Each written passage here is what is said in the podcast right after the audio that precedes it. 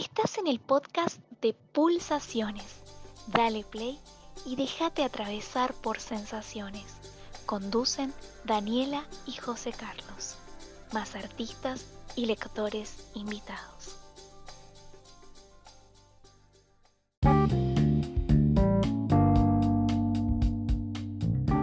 Hola, ¿qué tal? ¿Cómo están? Soy Matías Aldaz, escritor, músico. Primero que nada quiero agradecerles la invitación para participar en su programa. Eh, me parece muy importante que haya programas como el de ustedes, donde le dan el espacio, el lugar a los artistas eh, locales, provinciales, nacionales, para mostrar lo que hacen y, así replicarlo en cada uno de los lugares donde lo escuchan. Así que me, pone muy contento estar acá grabándole algunos poemas míos y, amigos, poetas que admiro.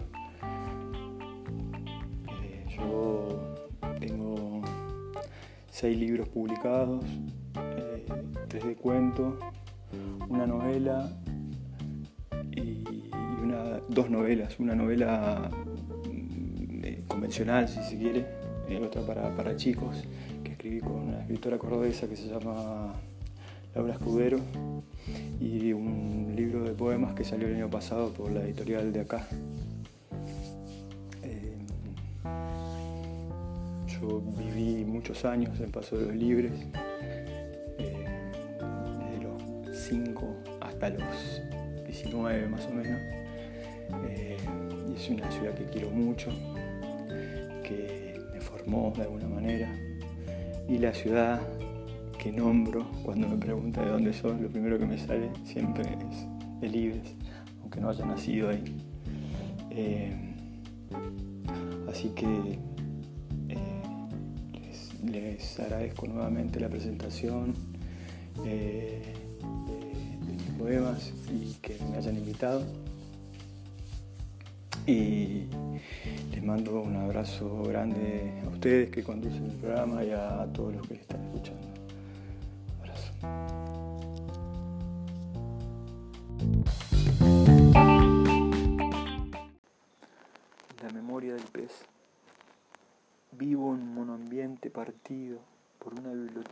De tres módulos desde hace un tiempo. Hay una pérdida de gas en la cocina que por pereza o dejadez no hago arreglar. Llave vertical para cocinar, llave horizontal para dormir. Dos o tres años antes de morirse, mi abuela comenzó a perder la memoria de manera paulatina. Primero una cosa, después otra, hasta que se olvidó de sus hijas, de sus hijos, de sus nietas, de sus nietos, de sus hermanas, de sus hermanos de las cosas y de los nombres de las cosas, pero de algo no se olvidó, de mi abuelo y del nombre de mi abuelo. Después de que él se muriera, ella lo seguía esperando para hacer lo que tuvieran que hacer, hasta olvidarse que lo esperaba, hasta olvidarse que se olvidaba. Eran las huellas en el barro de una convivencia de 60 años. El mismo día del entierro de mi abuela, al volver del cementerio, empezaron a repartir entre mis tíos y mis tías la ropa, los zapatos, los álbumes de fotos, las cosas que tenía en sus cajones, algunas lindas, otras no tanto. Solo quedó una foto encima de la mesada, suelta. La pedí, me la quedo, dije. Tengo esa foto sin retratos en uno de los módulos de la biblioteca. En la foto están mi abuelo y mi abuela a tres o cuatro metros de distancia uno de otro. Mi abuela parece haberse corrido para que él pudiera salir solo, pero al final mi abuelo no sale solo, salen los dos. Están parados en la puerta de su casa, en la nueva federación, creo que en el mismo año en que hundieron la vieja para siempre. Mi abuelo tiene una camisa leñadora a cuadros rosas con líneas negras y a mi abuela se le ve la mitad del cuerpo y menos de la mitad de la cara. A veces me levanto en el medio de la noche para fijarme si cerré la llave de gas, desnudo frente a una luz que no enfoca ni aclara, parezco un pez deambulando en una pecera.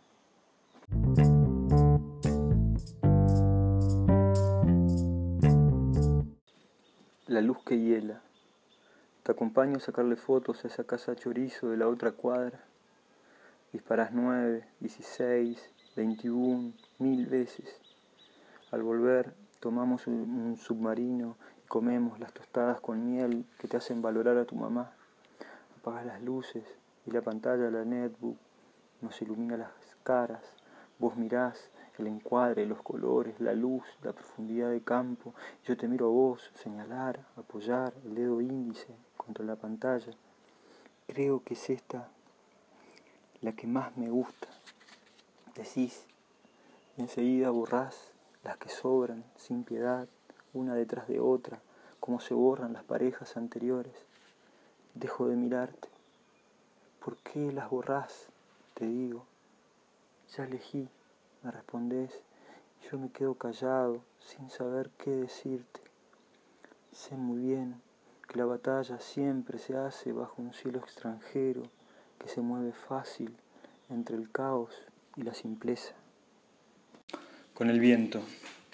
En la cama me hablas del pueblito en el que te criaste y yo me imagino el pasto, la loma, la casa también el caballo marrón que corre como el viento, y lo digo en voz alta, sin querer, sin pensar, el caballo marrón que corre como el viento.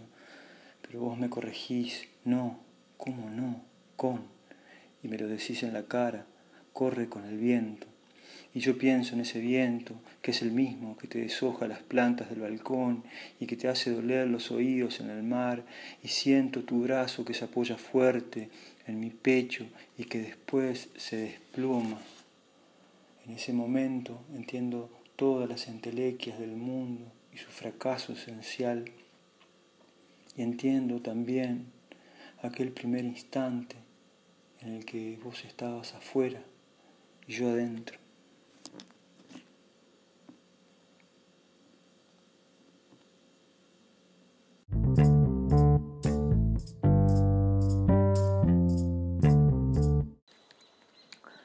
Anuncios infalibles. No sé qué voy a hacer cuando me deje, porque me va a dejar, estoy seguro. Me va a dejar como hicieron las anteriores, por una cosa, por otra. Siempre hay una excusa más o menos creíble que se internaliza, se vuelve tolerable. Mis anuncios siempre fueron infalibles y en algunos casos hasta duramos exactamente lo que les dije que íbamos a durar, como se lo dijo una noche la curandera a mi mamá. Tu esposo te va a guampear con la gurisa de la limpieza la semana que viene y te va a dejar dentro de un mes. Pero esta vez, que también podría hacer un anuncio del mismo peso, decidí callarme y entregarme a la correría del amor que mide todo a través del goteo insensato de la incertidumbre. El brillo de la humedad. Mamá mira Flashdance en la tele y llora en la parte que no hay que llorar.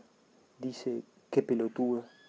Se pasa la mano por la cara y la mancha de rímel se divide y en la piel le queda una especie de espada lanzada al infinito.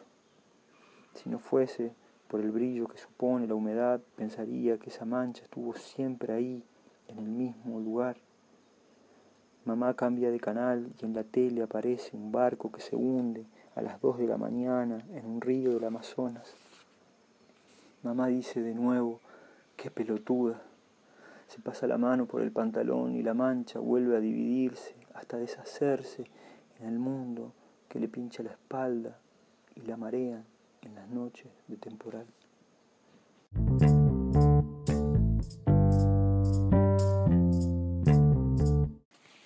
Naves espaciales, me voy a vivir a la foto que miro.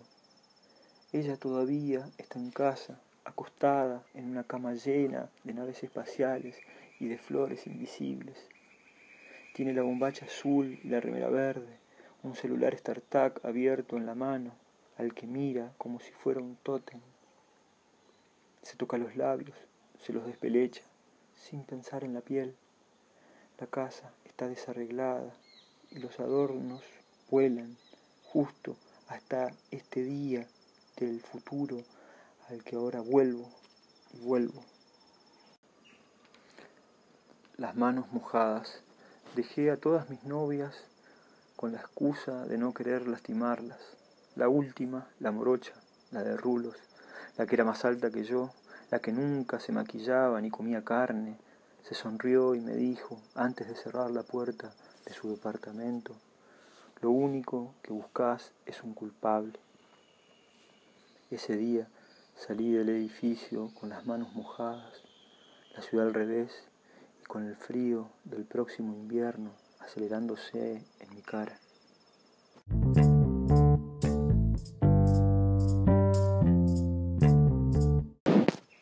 Ciudad llena de perros. El cuero trenzado bajó del pantalón. Caminé hasta la escuela con el espanto en la boca. En aquel momento ignoraba a qué podría parecerse esa marca en la cara. Ahora sé bien que se parece a una alergia o a un raspón contra la pared. Pero aquel día no le dije eso a la señorita Nancy. Le dije, me caí de la cama cuando iba volando sobre una ciudad llena de perros. Urgencia. Algo se alargó. No sé si fue el verano o el amor. Ella sigue ahí, en el living, de espaldas, transpira en mi sillón de cuero mientras se empareja las uñas con una, una, lima de papel y canta con los auriculares puestos una canción que parece ser en inglés sigue ahí, rompe el significado de las cosas que conozco y se desplaza la urgencia que no para de salpicarme.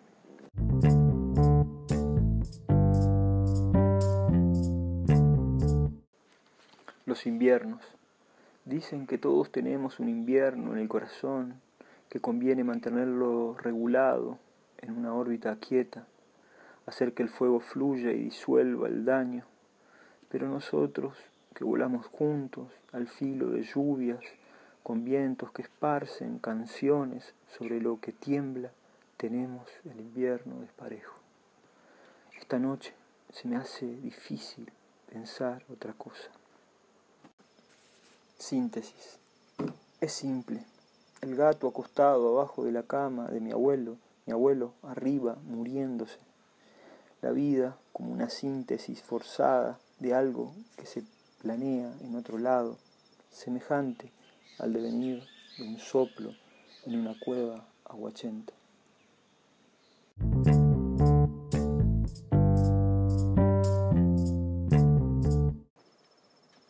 Efervescencia.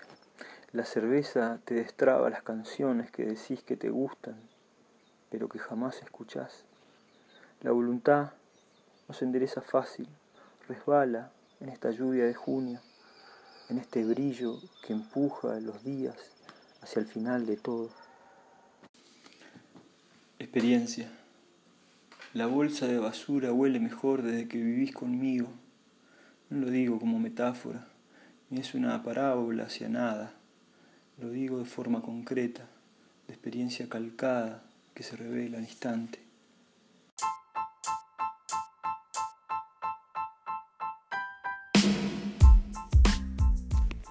Escuchaste al escritor y músico Matías Aldaz.